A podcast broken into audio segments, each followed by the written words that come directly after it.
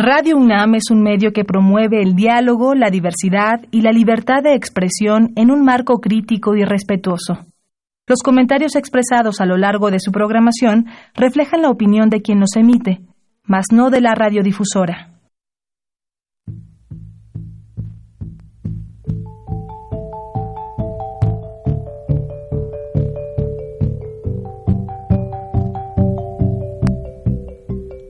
Radio Universidad Nacional y la Facultad de Economía presentan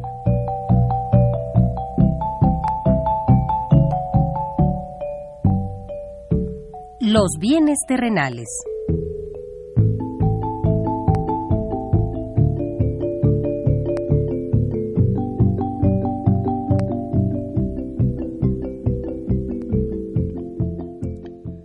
Bienvenidos a este espacio radiofónico de la Facultad de Economía de la UNAM.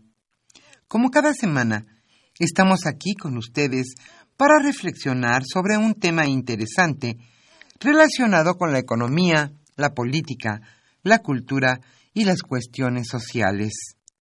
En nuestra mesa de análisis participan destacados especialistas, quienes nos acompañan hoy en este estudio y como siempre, le invitamos a participar en este programa a través de sus llamadas telefónicas.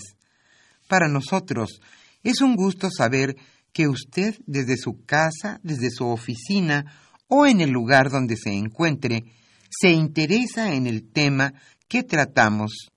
Nuestro número 5536-8989.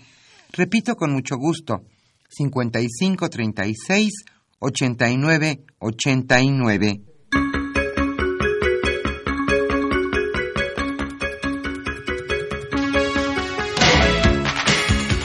Buenas tardes.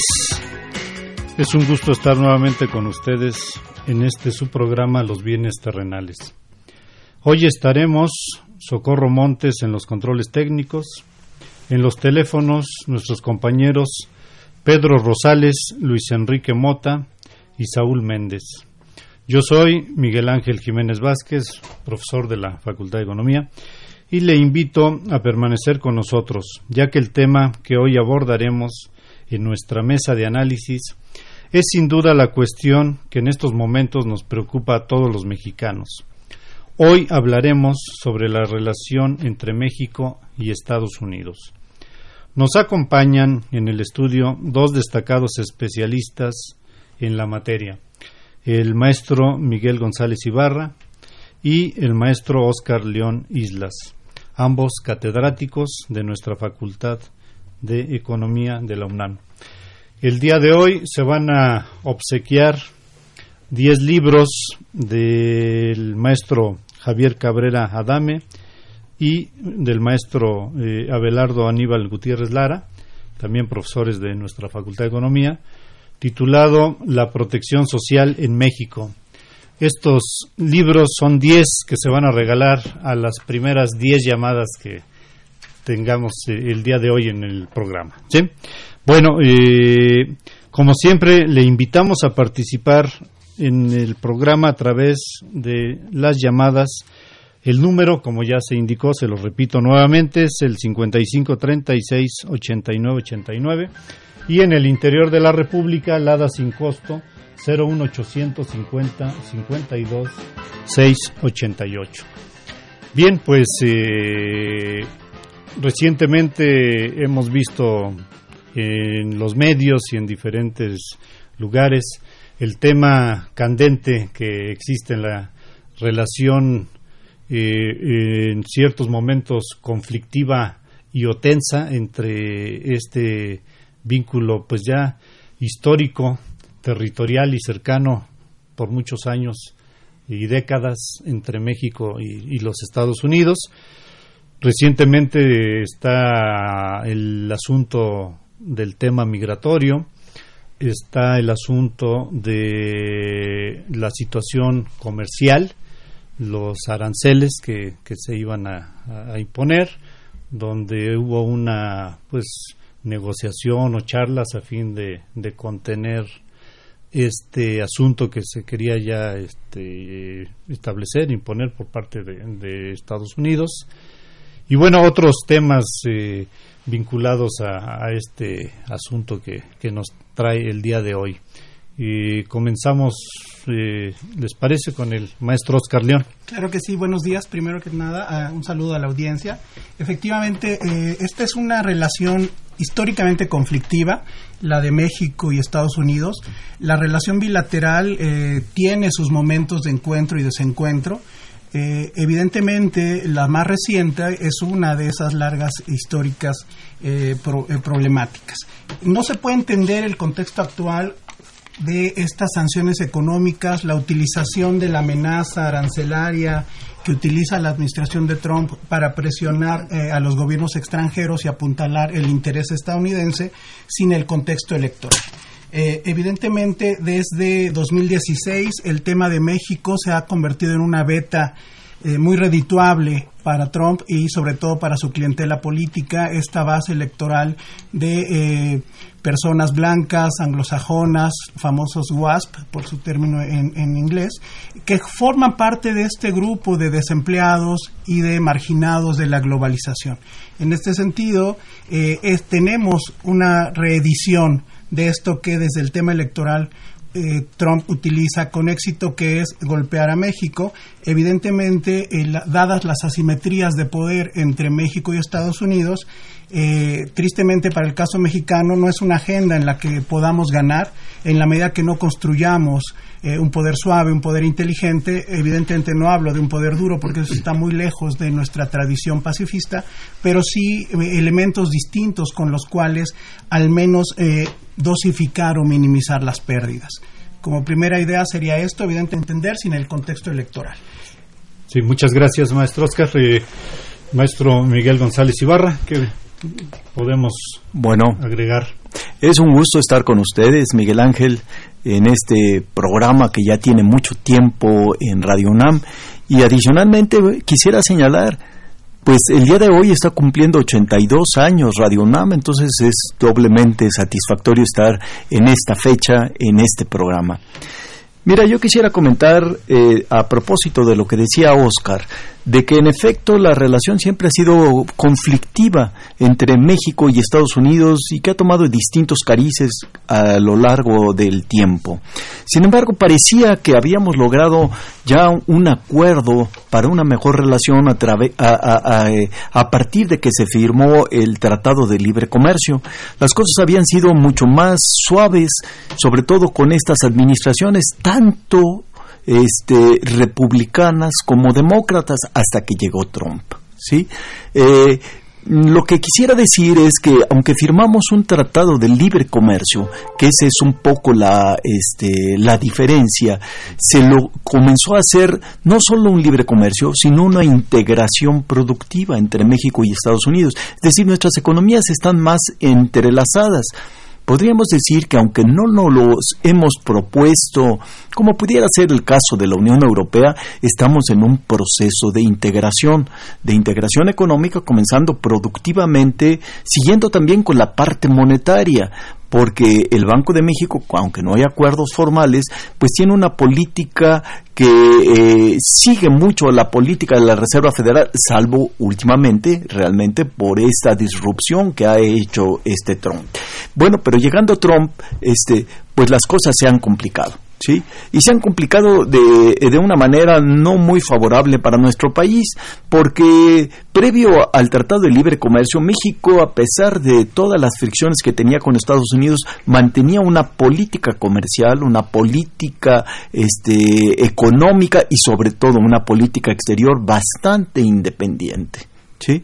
Ahora con esta integración realmente pues Trump lo que nos está haciendo, aprovechando este proceso de integración, pues es hacer y forzarnos a que sigamos sus políticas económicas. Entonces, pues esto yo lo considero que es un gran retraso eh, eh, que el gobierno mexicano y sobre todo en estos últimos seis meses no ha sabido manejarse en esta nueva realidad. Desde el Tratado de Libre Comercio quedó pendiente porque no era un proceso de integración, pero que se está dando este proceso o este tema de la migración, de la libre, eh, no de inmediato, pero que se hubiera podido hacer gradual, ya lo llamaba por ahí este, la enchilada completa, decía Fox, ¿no? La libre movilidad de la, de la, de la, de la, de la mano de obra e incluso de la población en términos generales, ¿no?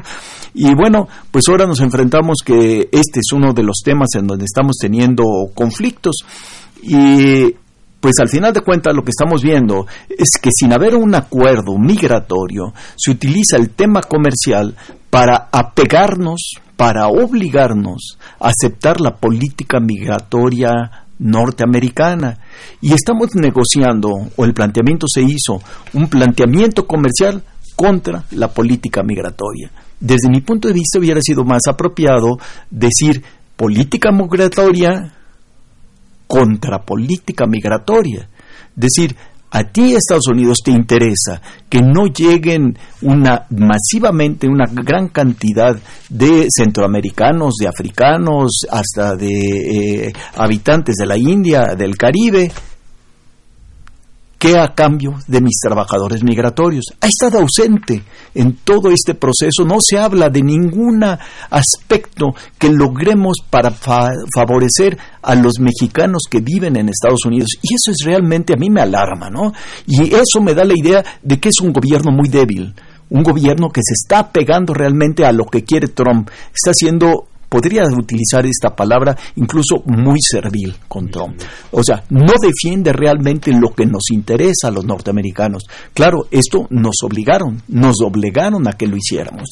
Y yo creo que este es un tema que hay que discutirlo con mayor profundidad y si hay que hablar a una unidad nacional, hay que hacerlo a un llamado a una unidad nacional, no para festejar este acuerdo de que no nos pusieron aranceles, pero vamos a tener la política, integrarnos a la política migratoria norteamericana.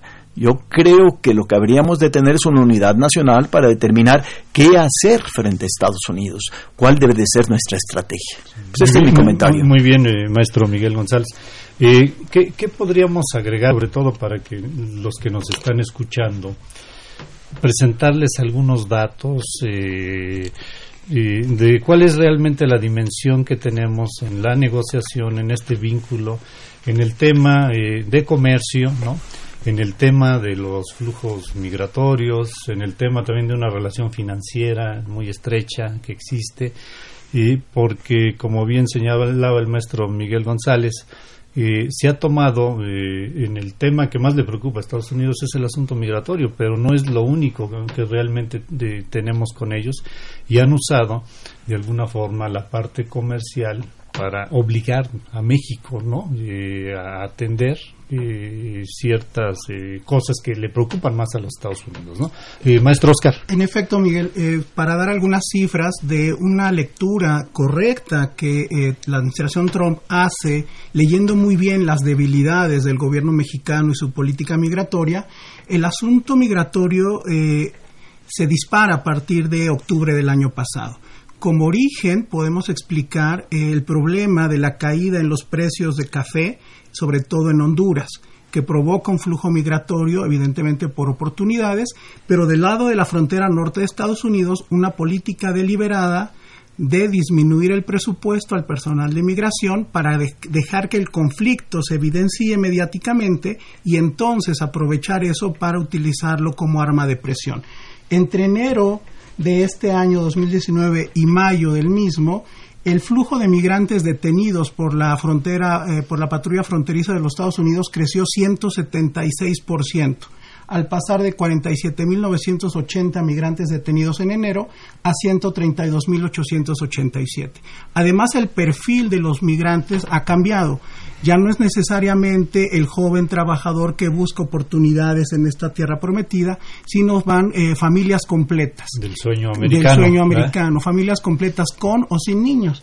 Eh, el canciller Ebrard hablaba en la mañana en la, en la conferencia eh, presidencial indicando que el monto de la oportunidad de negocio ronda los 6 mil millones de dólares, a razón de 3.500 a 7 mil dólares que estos grupos delincuenciales de tratantes de personas cobran a cada migrante. Evidentemente tenemos una frontera porosa en el sur, una frontera que eh, eh, ha, utilizado elementos de corrupción para favorecer todos estos esta movilidad eh, al amparo del descuido o la corrupción. Hay elementos con los cuales Trump en la mesa y con cifras hace su presión totalmente deliberada y bien leída para que nos presionen la parte comercial.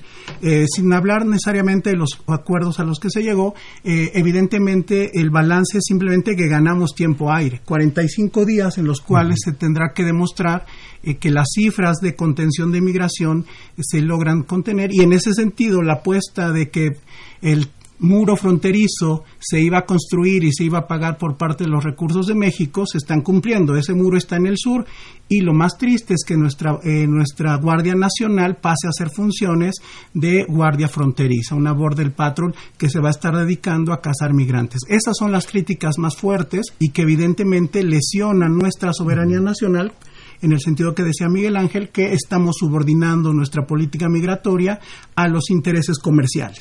Es decir, eh, cedimos al chantaje arancelario, pudiendo haber acudido a instancias comerciales internacionales a cambio de que eh, no se nos incrementaran esos aranceles del 5 y una escalada hasta el 25 hacia octubre de este año. Excelente. Miguel González, ¿qué podríamos ampliar? Bueno, yo eh, adicionaría, ¿cuál es el costo pues, de este acuerdo? El subsecretario de Derechos Humanos, nuestro, nuestro compañero también de la facultad, Alejandro Encinas, este, acaba de decir que vamos a recibir 50 mil migrantes de regreso. Nos los va a mandar Estados Unidos, seguramente en un muy corto plazo. 50 mil migrantes, imagínense ustedes pues no sé, casi la mitad o las eh, tres cuartas partes de gente en el Estadio Azteca. Pero eso los vamos a tener en Tijuana, en Ciudad Juárez. ¿Dónde los vamos a meter? Tenemos que tener no estadios, sino carpas, ¿sí? y además les tenemos que dar alimentación, y además les tenemos que dar salud, y además en la medida de lo posible se les ha ofrecido que se les va a dar empleo. Estados Unidos calculaba que estos migrantes que nos va a regresar, a, él le estarían costando 2.800 millones de dólares, 2 billones 800 mil en términos ingleses. El presidente López Obrador ha dicho que nosotros vamos a dedicar el dinero que no tenemos, y que quién sabe si lo tengamos, porque va a ser el de la venta del avión ¿sí? 130 millones de dólares, más los ahorros que tenga, pues no va a alcanzar. Y al final de cuentas, el gran problema que tenemos es que se les va a dar salud cuando estamos teniendo problemas de salud para la población mexicana. ¿Sí? Se les va a dar alimentación cuando tenemos graves problemas de pobreza también en México. Esto realmente es pues disruptivo dentro de la política mexicana.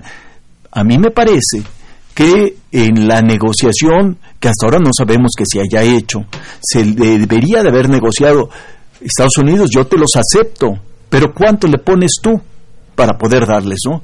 ¿Qué haces tú con los recursos, ¿no? Pásame tus 2.800 millones o pásame una parte y además también organismos internacionales, porque ya ACNUR nos está recordando que tenemos la obligación de recibir a los refugiados, pero decirle a ACNUR, bueno, pues órale, este, eh, este es el costo, ¿no? Este, a ver de dónde viene. Y no solo ellos, sino a lo mejor también los países expulsores. Hay que decirles, bueno, ustedes son nacionales suyos, ustedes tienen que defender a sus nacionales. Es decir, es un acuerdo bien incompleto. Es un acuerdo totalmente eh, que está soportando México, o sea, que tiene que soportar México porque nos obligaron a hacerlo y que tiene unas consecuencias imprevistas.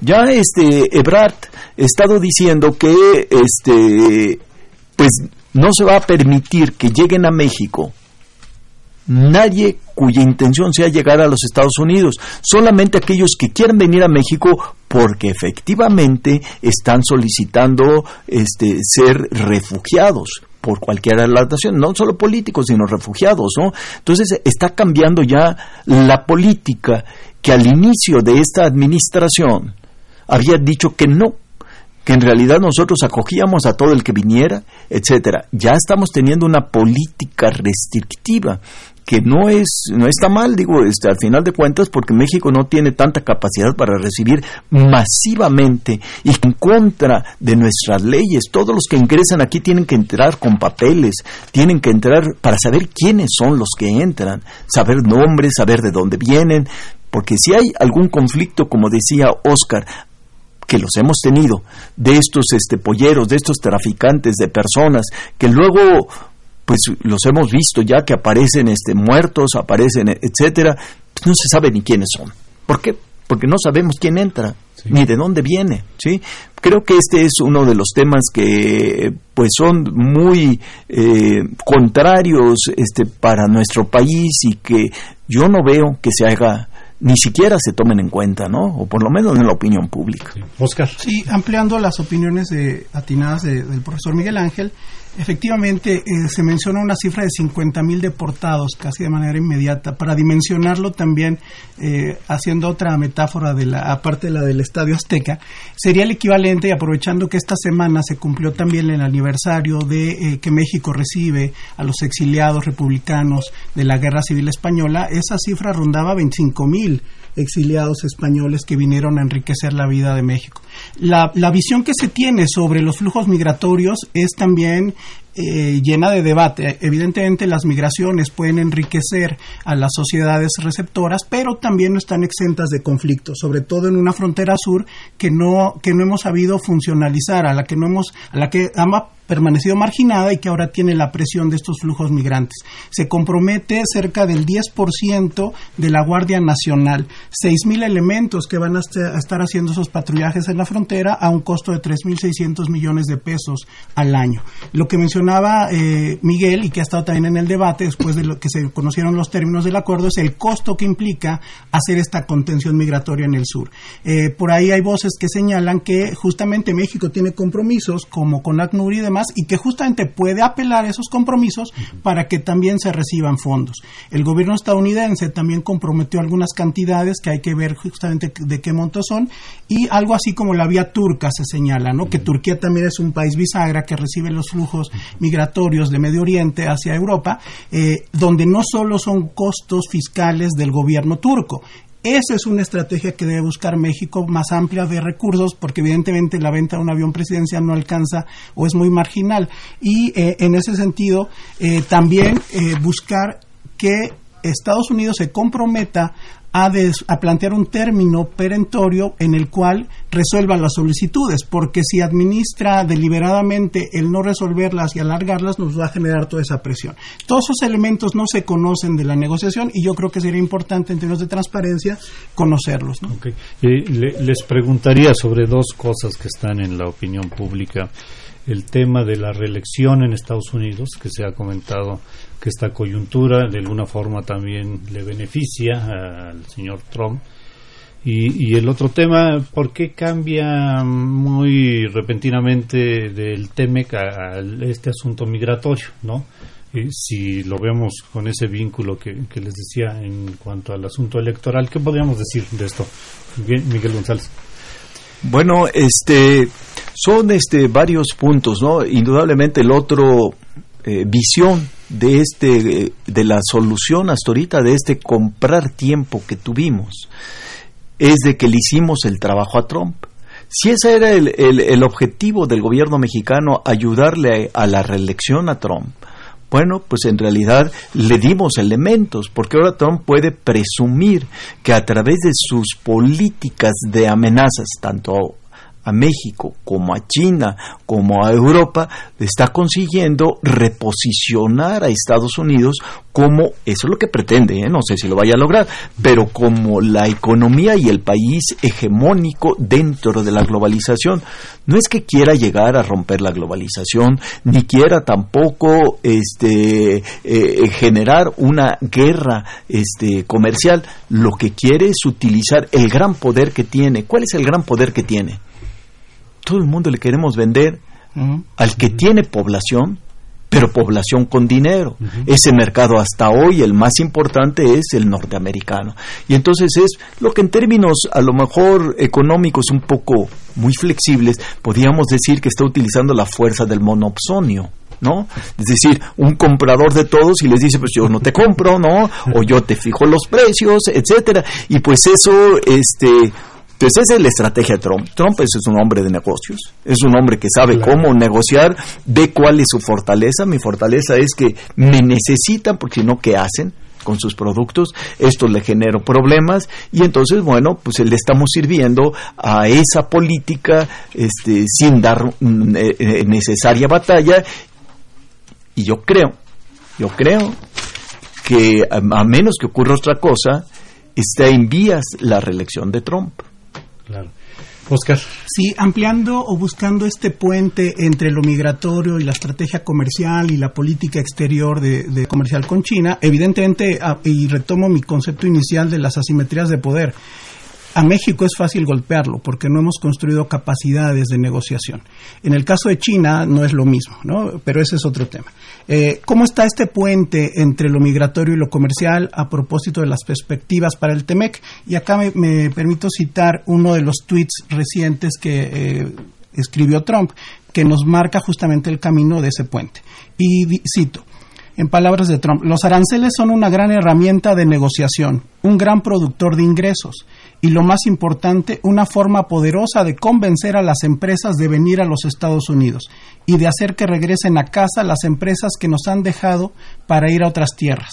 Perdimos estúpidamente 30% de nuestro negocio de automóviles en México. La apuesta de Trump es que estos aranceles, en el, porque muchas voces decían no, no los va a imponer, incluso en el extremo de que si los concretara y llegaran a ese 25%, incluso a sabiendas que en una guerra comercial el perdedor principal es el consumidor y sobre todo el consumidor estadounidense, hay cálculos que indican que los, los automóviles en Estados Unidos encarecerían, si llegaran a este 25% de aranceles, hasta 1.300 dólares por unidad.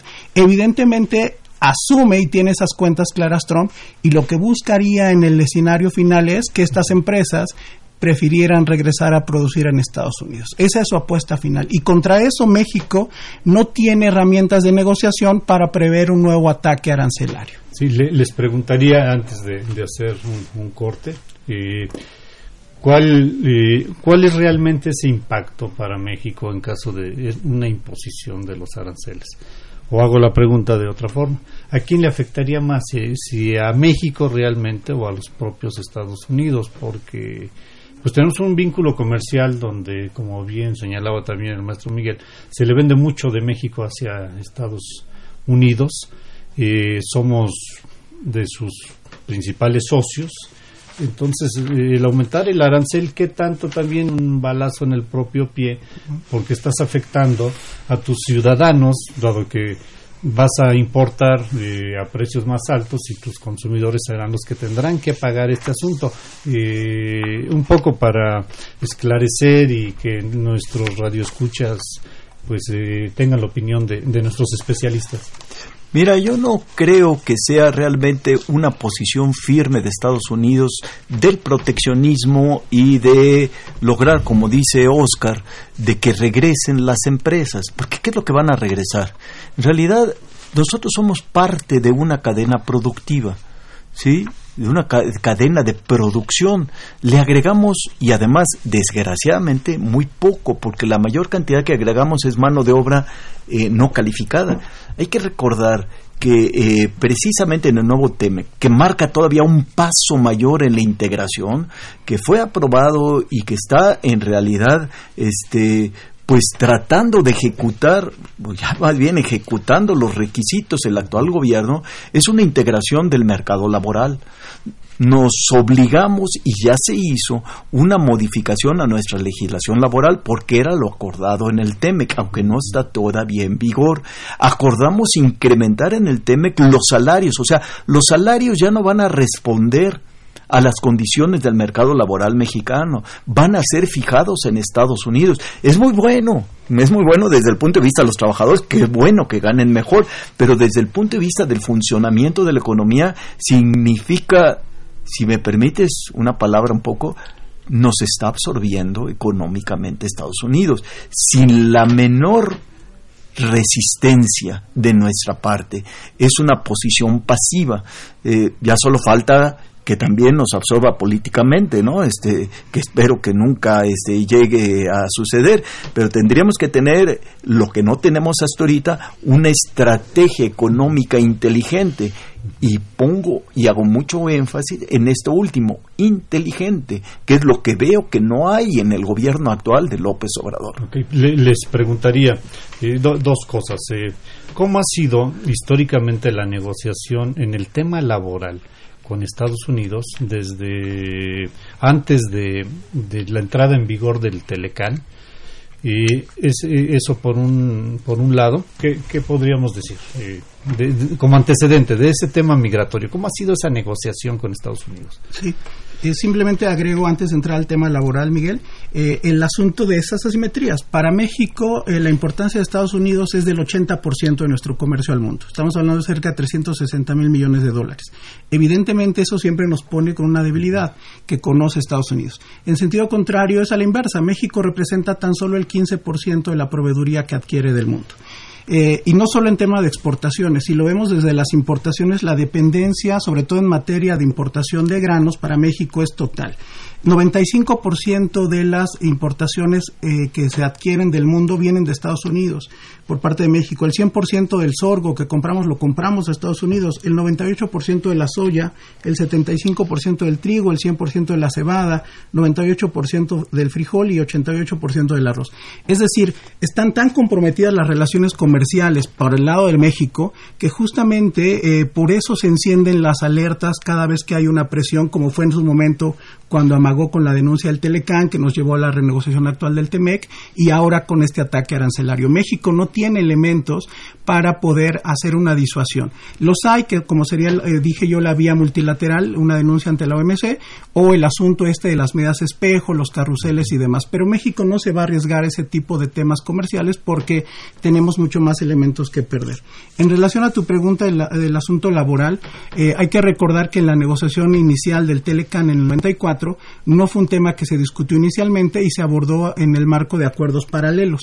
Ahora en la renegociación del TEMEC fue también uno de los factores de presión, sobre todo por, el, por la parte demócrata eh, representada por Nancy Pelosi, en el sentido de que México estaba haciendo un dumping social, que nuestros costos laborales son los que nos ponen competitivos y por eso instalar plantas en México resulta un costo país mucho más bajo para las firmas estadounidenses y fue uno de los elementos que se tuvieron que desbloquear para poder transitar a una aprobación eventual en los congresos. De ahí que los salarios, como dijo eh, Miguel, se van a definir ya en un marco NAFTA, ¿no? Eh, y en ese sentido, eh, para algunos, la mejor negociación de los salarios en México es a partir de las negociaciones del TEMEC, ¿no? Ok. les, les preguntaría a nuestros especialistas por qué si Estados Unidos se ha beneficiado también de, la propia migración y de la entrada de trabajadores ilegales porque las condiciones de un trabajador eh, formal a un trabajador eh, ilegal pues son notables no en cuanto a los salarios ¿por qué ahora esa reacción si por muchos años ha tenido este fenómeno eh, ¿qué, podríamos comentar Miguel González. Sí, bueno, déjame hacer un comentario antes este, de lo que decía Oscar. Es decir, no solo somos dependientes de Estados Unidos de lo que fabricamos y mandamos. Ahí son dos cosas, ¿no? ¿Qué es lo que vinieron las empresas a buscar aquí? Lo que era barato. ¿Qué ofrecíamos barato? Mano de obra poco calificada. Algo de calificada, pero poco calificada.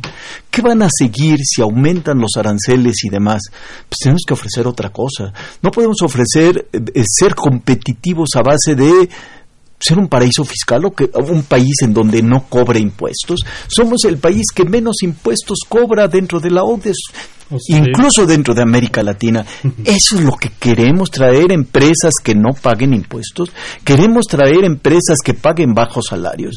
Tenemos que tener una política inteligente de ofrecer mano de obra con altas cualificaciones. Pero eso pasa por algo que también está entredicho en la actual administración, que es la reforma educativa. Tenemos que tener mano de obra. Eso es a lo que le apuesta Trump. Trump le apuesta no a que nos llevemos la mano de obra de, eh, eh, es decir, los trabajos de mano de obra de escasa cualificación. le está apostando a que las empresas automotrices norteamericanas construyan allá fábricas no de automóviles de combustión interna contaminantes, sino los automóviles inteligentes, eléctricos. Y yo diría, ¿y nosotros qué estamos haciendo para ofrecer esa, esa industria que se establezca en México? Nada. ¿Sí? Estamos en una posición este, realmente de agacharnos y esconder este, la cabeza. Y por el lado de, la, de las importaciones, que es eh, de, de, las importaciones, somos dependientes. Se ha dicho que por qué le compramos a Estados Unidos. Bueno, se analizó si podríamos traer soya y podríamos traer maíz de Argentina. De Brasil. De Brasil. Pero ¿sabes qué? Estados Unidos nos vende a través de la Commodity Credit Corporation a tasas del 2%. Con la situación de Argentina, ¿nos va a ofrecer financiarnos al 2%? Las tasas de interés son muy elevadas. Y los costos de logística también se Los costos de logística, ¿sí? Este, y demás, ¿no? Este, además, el último problema que tenemos es que ellos nos venden de, de montón. En Estados Unidos nos venden conforme vamos necesitando, porque no tenemos capacidad de almacenamiento. Estados Unidos estamos pudiéndole pedir lo que necesitamos año, ¿dónde lo metemos? Entonces somos automáticamente dependientes de importaciones y de exportaciones de Estados Unidos. Al final de cuentas, este, con nuestra política agraria, las tortillas van a ser totalmente extranjeras. ¿Sí? Nuestra política aquí nacional, este, tenemos una, una perspectiva no muy buena ¿eh? que estoy dando, ¿no? Pero si no cambia el gobierno actual, este, vamos a estar en un pues, en un problema de una visión no muy este agradable creo yo maestro Oscar y, y, después este le recordamos a nuestros radioescuchas que también los invitamos a participar que nos, nos hablen el eh, programa, que nos hagan sus preguntas, sus, sus comentarios. Eh, damos la palabra al maestro Oscar y posteriormente pasamos a, al tema de, de las preguntas. Un comentario, un comentario breve. Eh, estamos preocupados, o, la clase política y empresarial en México está preocupada por eh, los tiempos ahora para la ratificación del TEMEC, o qué tanto esta amenaza o amago eh, arancelario y el acuerdo migratorio pudieron afectar los tiempos para su aprobación. Independientemente de que se apruebe o no, simplemente la conclusión que saco es que el TEMEC con su firma o ratificación incluso, no definirá las reglas del comercio libre entre México, Estados Unidos y Canadá, porque Trump evidentemente ya dio muestras de que puede imponer aranceles amparado en materia de temas de seguridad nacional en el momento que lo defina. Y en ese sentido, eh, la pregunta más de fondo es eh, cuál es o si persistirá la vía de libre comercio como una alternativa para el desarrollo. Mi respuesta es más bien que está agotándose esa, esa respuesta. Esa alternativa. Miguel. Bueno, este, lo que yo podría este, comentar y añadir es que eh, Estados Unidos ha tenido en su historia, desde la guerra de secesión con Lincoln, sucesivos periodos de proteccionismo y de libre cambio. Nunca ha tenido una política definida. Precisamente eh, la política eh, o el conflicto económico interno de Estados Unidos de la guerra de secesión era que los del norte, Lincoln era republicano, ¿sí? Lincoln era republicano y era liberal, no neoliberal, liberal. ¿Sí? Y entonces quería poner, y se logró, aranceles para proteger a la naciente industria norteamericana. ¿Por qué? Pues esto no lo explica la teoría, si me permites hacerlo de una manera muy rápida para que lo entiendan nuestros nuestros este, radioescuchas. La teoría del comercio internacional, este, de que es los el factor abundante, pues lo que había abundante en el viejo mundo, en Europa, era mano de obra. Lo que no había era tierra. En el nuevo mundo, Estados Unidos sobre todo, había tierra, ¿sí? Y no había mano de obra. Entonces, los productos agropecuarios eran baratos porque la tierra era muy amplia, ¿sí?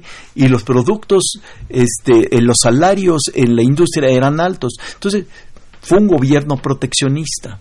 Los demócratas eran los que apoyaban a los estados esclavistas, si eran los que querían que no hubiera impuestos. Claro, esto cambia cada cuatro años en la medida que cambia el Congreso norteamericano. Entonces, este, claro, aquí nos estamos enfrentando a un ciclo que seguramente no va a cambiar si seguimos apoyando a Trump y Trump sigue manejando todo porque va a ser otros cuatro años de gobierno proteccionista o de amenazas, ¿no? Pero tendremos que esperar después a ver qué pasa. Bueno, muy bien, vamos, vamos a hacer un, un corte musical y regresamos.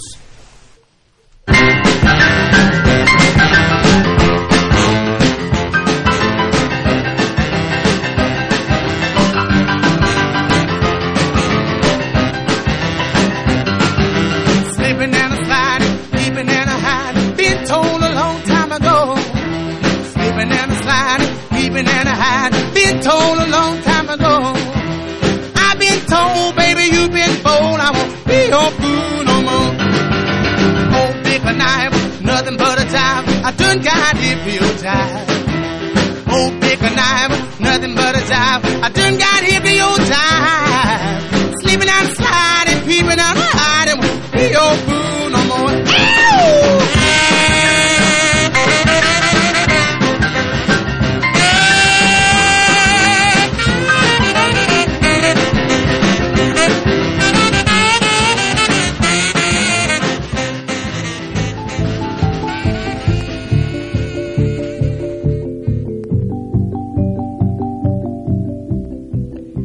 Escucha los bienes terrenales. Nos interesa conocer su opinión. Le invitamos a comunicarse a este programa al teléfono 5536 89 89. Repetimos con mucho gusto, 5536 89 89.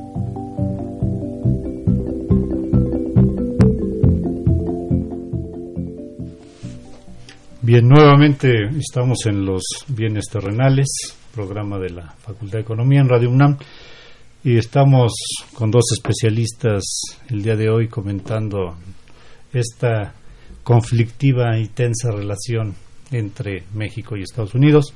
Si me permiten, vamos a leer a nuestros eh, radioescuchas lo que nos eh, envían a través del teléfono. También desean participar en esta mesa que se está trabajando el día de hoy.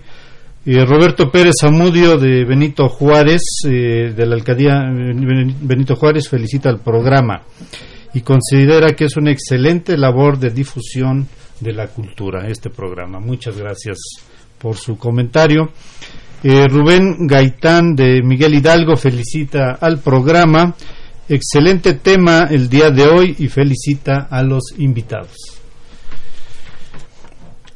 Jesús Ríos de Miguel Hidalgo nos pregunta, ¿qué tanto se presenta en el gobierno de Trump una tendencia atípica en el diseño de su política económica y su relación con México? Si les parece, leo dos, tres preguntas y, contestamos. Francisco Tenorio de Cuauhtémoc, la alcaldía Cuauhtémoc, al firmar México el actual acuerdo, se convierte en promotor de la campaña electoral de reelección de Trump, al darle la razón. Los gobiernos a partir de los setentas en México comenzaron a olvidar el campo y la pequeña industria. Si no hubiese sido así, nuestro país tendría la dignidad de rechazar dichos acuerdos. Y leo otra más y les damos la palabra a nuestros invitados.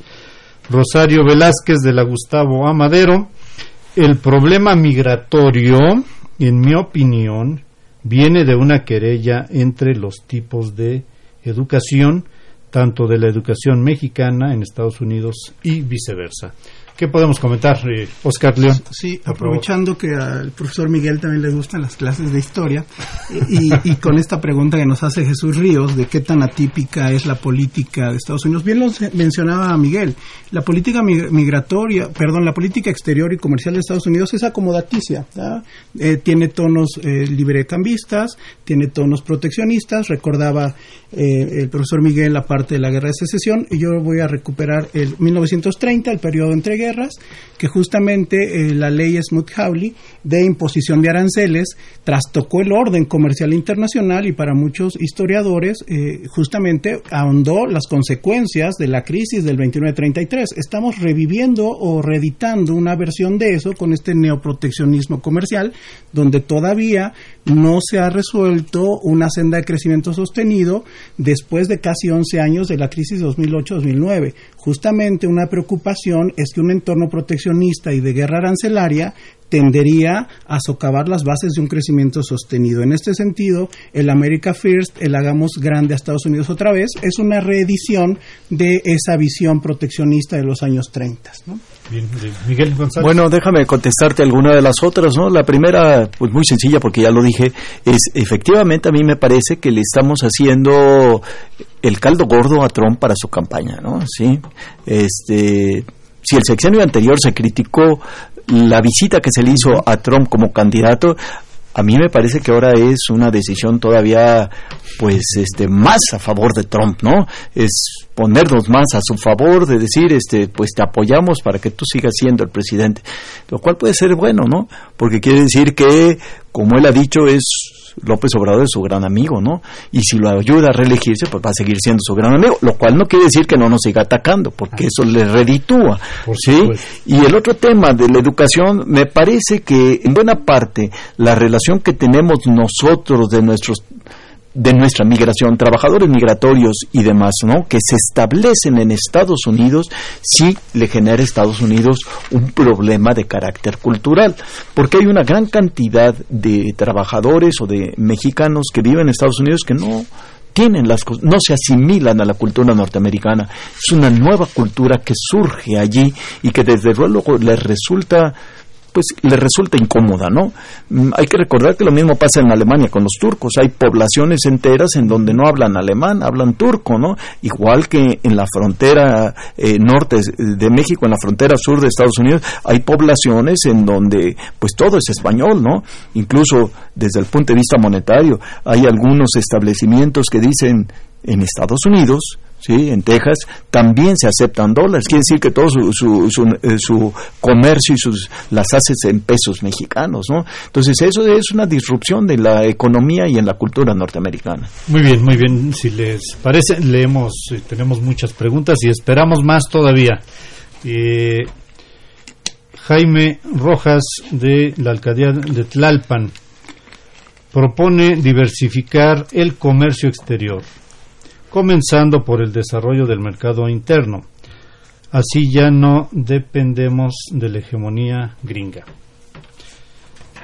Gracias. Josefina Cruz de Huizquilucan.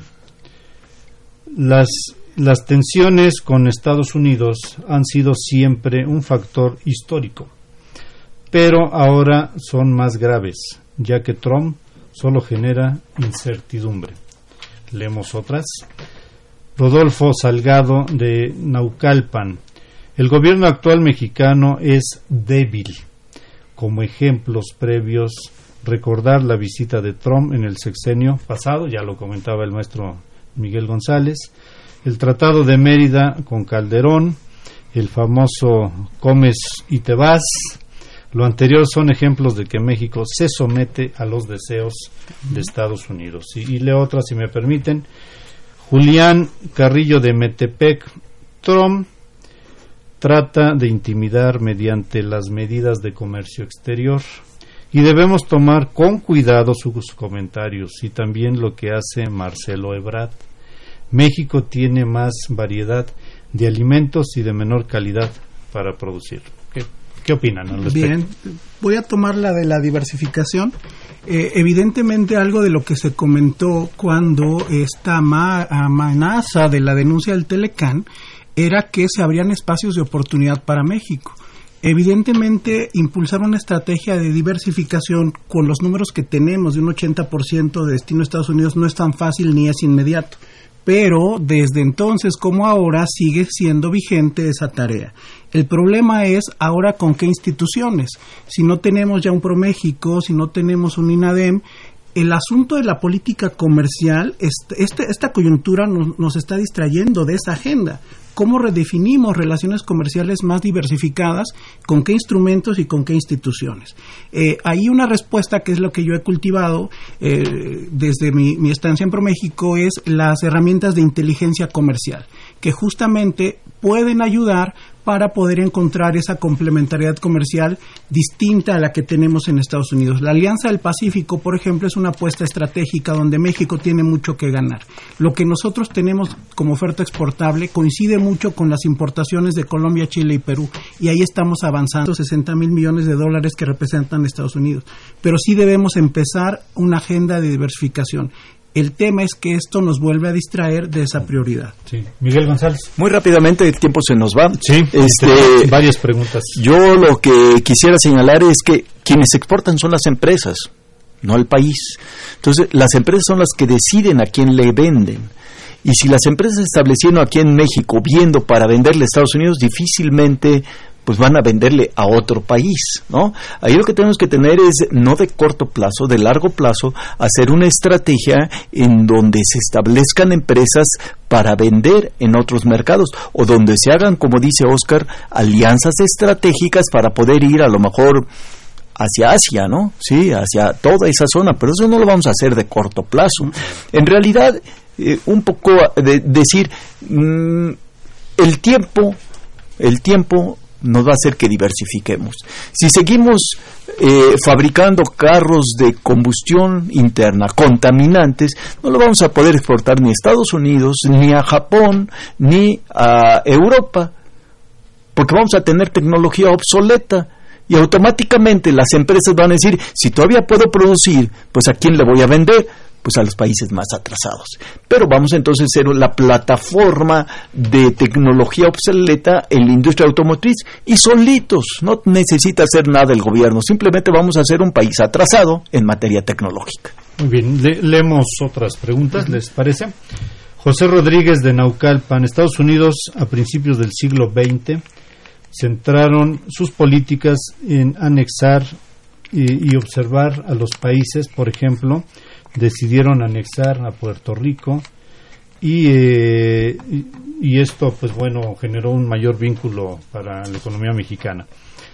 Eh, la profesora Hilda Gómez considera que el análisis debe estar enfocado a un aspecto como el de tomar en cuenta que México es un apéndice de Estados Unidos y no podemos contestar de manera agresiva. Gracias a la profesora Hilda. Eh, el licenciado Avilés no nos da la alcaldía. Eh, actualmente la soberanía nacional está en juego. México necesita dar respuesta a las amenazas de Estados Unidos, con fundamento en lo que nos han hecho con anterioridad. Respuestas concretas e irrefutables y no caer en presiones, insultos y sin caer en la trampa verbal responder como es su momento lo hizo Benito Juárez, Venustiano Carranza o Lázaro Cárdenas. Leo la, última eh, porque ya estamos también muy cerca de, concluir. Jorge Morán de la Gustavo Amadero de Migraciones han ido motor han sido el motor de, de las civilizaciones, pero las cuestiones como eh, la arrogancia y la ignorancia han provocado la visión eh, estúpida, comenta, y racista que se ha asumido entre las sociedades respecto a los temas migratorios. Y bueno, nos llegaron otras calientitas de, de último momento. Las leemos. Javier Guerra, México ha hecho siempre negocios con Estados Unidos. ¿Por qué no lo ha hecho con otros países? Cristian Ovier, poco a poco se ha perdido la esperanza de un gobierno para el pueblo. El gobierno se jacta de ser un, país, de decir, no, no, no transgénicos y aunque estas sean, sean importados, hay mucha improvisación en la política exterior. Comentarios de nuestros Radio Escucha. Muchas gracias por participar. Como bien señalaba Miguel, hay un vínculo entre, un binomio perfecto entre la inversión extranjera y directa que llegó a México justamente a partir del Telecán, viene a manufacturar aprovechando costos salariales bajos y reexporta a Estados Unidos. Para, esa, para esas empresas no hay más lógica que Estados Unidos. Yo me refería de las 35 mil empresas que exportan en México a un grupo interesante de medianas y pequeñas que no tienen esa orientación ahí es donde se puede hacer un trabajo, pero evidentemente es un trabajo fino y es un trabajo de largo plazo. En el tema de la política exterior, que son comentarios bien interesantes, aquí simplemente diría que México negocia siempre postrado y sin fortalezas. En este sentido, hay una metáfora que estaba circulando en, en en el sentido que solo ganamos tiempo. Y es decir, eh, negociamos con el buleador, pero ¿qué negociamos? Que ya no nos va a golpear. ¿A cambio de qué? De que le demos nuestro lunch todos los días. Y además eh, anuncia en Twitter eh, que no fue una negociación como tal, ¿no? Él va a esperar y nos da un tiempo y si no atendemos el pliego petitorio, va a volver a sacar otras amenazas, ¿no? Eh, y bueno, al parecer, y esa es la opinión de, de nuestros radioescuchas, tenemos un gobierno que, que le falta más músculo, que, que, que, más, eh, que, que sí ha existido en algunos otros momentos, ¿no? Eh, como bien señalaba alguien por aquí. Eh, Miguel González. Bueno, yo creo que les falta una falta, no tienen una visión global, ¿no? Una visión de qué es y de todo. que eso es algo que este gobierno ha estado exhibiendo, ¿no? La falta de capacidad, la ignorancia, e, etcétera, ¿no? Yo quisiera decir eh, sobre el tema que nos hablan de la soberanía. Lo que yo dije en un principio es mi punto de vista de que estamos en un proceso de integración económica con Estados Unidos, ¿no? Eso implica pérdida de soberanía, soberanía monetaria, soberanía incluso porque tendríamos que tener una misma política migratoria, una misma política comercial respecto de terceros países que ya se han dado pasos incluso, ¿no? De tenerlo con un mismo arancel, una unión aduanera, etcétera. Pero ¿cuál es el problema de ello? Que nos están integrando no nos estamos integrando. Es decir, Estados Unidos nos está obligando a que nos integremos. Ahí la política o el punto de vista desde, desde mi punto de vista es si eso se está dando, porque lo hacen las empresas, es lo que en economía llamamos la ley de la gravedad, ¿no? Es lo que nos queda más cerca y es lo que, lo que se hace. Dirijámoslo. Digamos nosotros qué es lo que nos conviene, cómo nos conviene y cómo podemos aprovechar ese nuevo espacio y no que hacerlo pues analgadas, ¿no? Digo que nos da Trump, ¿no? Este, a, cocolazos, oye, vente para acá, ¿no? Etcétera, ¿no? Yo creo que deberíamos de hacer una cosa, como dicen nuestros radioescuchas, con mayor dignidad. Bien. Maestro Oscar. Sí, y en ese sentido no es lo mismo globalizar que ser globalizado, ¿no? Justamente hemos sido integrados y en la modalidad más básica y en donde no tenemos nada a cambio, que es una zona de libre comercio. ¿Por qué no hacemos una apuesta más completa y justamente obtenemos beneficios de una comunidad integrada como en las fases en las que la Unión Europea avanzó? Simplemente termino el comentario diciendo que justamente por eso esta visión nativista y localista que tiene nuestra actual administración le impide ver que podemos aprovechar foros multilaterales donde podemos construir alianzas para apoyar nuestros esfuerzos y no hacerlo de manera aislada y, solos en este concierto. Sí, me, gustaría preguntarles algo que ha estado también en la discusión de, de los medios el asunto del país seguro, ¿no? ¿Qué podríamos señalar sobre esto? Porque hay diferentes puntos de vista al respecto. Bueno, ahí tenemos varias cosas. No somos seguros porque tenemos la puerta abierta a la importación ilegal de armas, ¿no? Este, y allí pues, no presionamos en nada. Si Estados Unidos frena, cambia tu política, ¿no? Sí cambiamos la política este, migratoria como ellos quieren, pero ellos tienen su política con la segunda enmienda, todo el mundo puede tener armas de cualquier tipo y puede pasarlas a México porque no las detienen en, su, en sus aduanas, nosotros tampoco las detenemos y claro, eso es inseguridad, ¿no? Sí, no, no, tenemos las condiciones de un tercer país seguro porque simplemente no hemos hecho no hemos integrado a nuestra región sur en este modelo de desarrollo que ha sido asimétrico y desigualador a nivel de regiones, sectores y empresas. Pues eh, estamos muy muy cerca a dos minutos de, cerrar prácticamente el programa. Eh, este vínculo entre Estados Unidos eh, nos tiene en diferentes momentos preocupados, ¿no? En algunos otros menos. ¿Qué podríamos señalar ya para cerrar un comentario final de, cada quien? Eh, pues una conclusión que ya a lo mejor la apuntábamos hace rato, la conclusión es de que tenemos que tener una política mucho más proactiva y no este pasiva en donde tratemos de sacar ventajas de este proceso de integración a la economía mundial y sobre todo también a la economía norteamericana y jugar un papel mucho más relevante, pero que no lo veo. Es un presidente que no quiere salir, le da miedo estar en el extranjero, no sabe hablar idiomas extranjeros, creo que se va a sentir este incómodo frente a líderes porque lo van a oír balbucear, ¿no? Eso de que habla con este palabrita y luego se este no creo que le hagan caso, entonces pues no preveo que tengamos algo realmente Oscar, final, finalmente. Y yo creo que seguimos en esta apuesta de descansar en el mercado externo para las bases de nuestro crecimiento. ¿Y dónde está la propuesta de un crecimiento endógeno? ¿Dónde está la política industrial que articule regiones, empresas, sectores? Nos está haciendo falta esto, la coyuntura nos está distrayendo de los temas nacionales. Pues agradecemos su valiosa participación el día de hoy al maestro Oscar León Islas, al maestro Miguel González Ibarra en este programa tan querido por los profesores de la Facultad de Economía.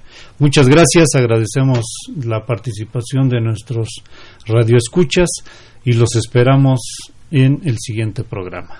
Buenas tardes. Buenas tardes. Y participación en este programa a través de sus llamadas telefónicas. Y la invitamos la próxima semana a la misma hora en otro programa más de los bienes terrenales. La coordinación general fue de Carlos Javier Cabrera Adame. La coordinación académica de Aníbal Gutiérrez, Roberto Cabral, Alejandro Pérez Pascual, Rubén Antonio Miguel y Leonardo Lomelí Vanegas. En los controles técnicos, nuestro compañero Humberto Sánchez Castrejón y en la voz y producción su amiga Irma Espinosa, quien se despide de ustedes y le desea un agradable fin de semana.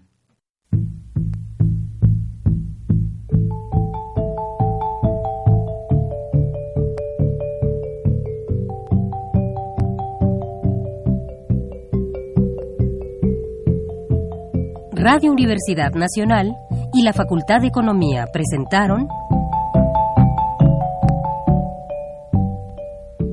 Los bienes terrenales.